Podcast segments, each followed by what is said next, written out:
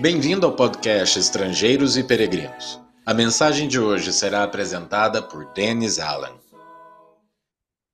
Se você nasceu no século XX, provavelmente vai entender sem dificuldade a ilustração que eu vou usar.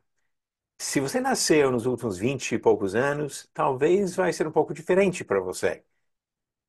Antigamente, quando eu era jovem, não tinha smartphones, não tinha máquinas fotográficas digitais.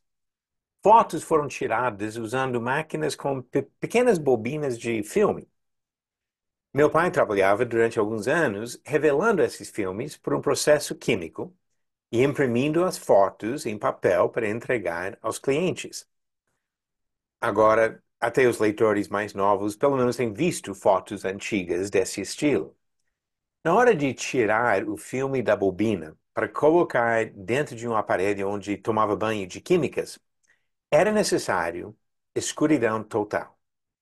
Meu pai preparou um quarto só para esses trabalhos de revelar filmes e imprimir fotografias. Tomou cuidado de tapar qualquer furo ou fresca nas paredes, na porta ou no teto. Eu tinha uns 12 anos de idade quando ele me chamou para ajudar nesse trabalho. E meu pai me alertou para me preparar antes de ele apagar as luzes.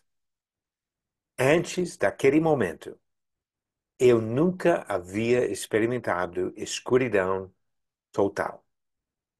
Pela primeira vez na minha vida, eu fiquei completamente cego.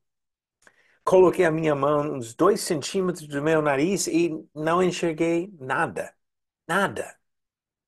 Para fazer qualquer coisa naquela escuridão, eu tive que confiar no tato, apalpando as coisas para me localizar.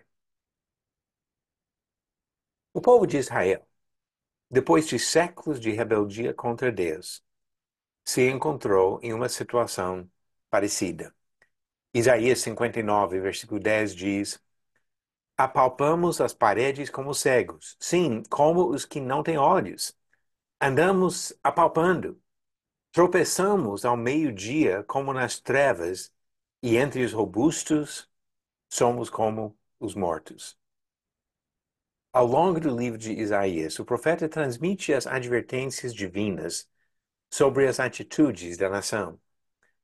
Abandonaram o próprio Senhor e os princípios que ele ensina. Fecharam os olhos à luz da palavra de Deus. As pessoas se achavam capazes de acertar seu caminho sem orientação de cima. Estavam totalmente enganadas. Tentar caminhar nessa vida sem ouvir a instrução do nosso Criador é apalpar no escuro e tropeçar ao meio-dia. Essa segunda parte da figura identifica bem o problema. A luz brilha. Deus deixou sua palavra acessível como a luz do sol ao meio-dia. Quem não enxerga são as pessoas de olhos fechados, as pessoas cegas por escolha própria. 700 anos depois de Isaías, Jesus alertou sobre o mesmo perigo, mesmo entre pessoas que seguem líderes religiosos. Ele disse em Mateus capítulo 15, versículo 14: Ora, se um cego guiar outro cego, ambos cairão no buraco.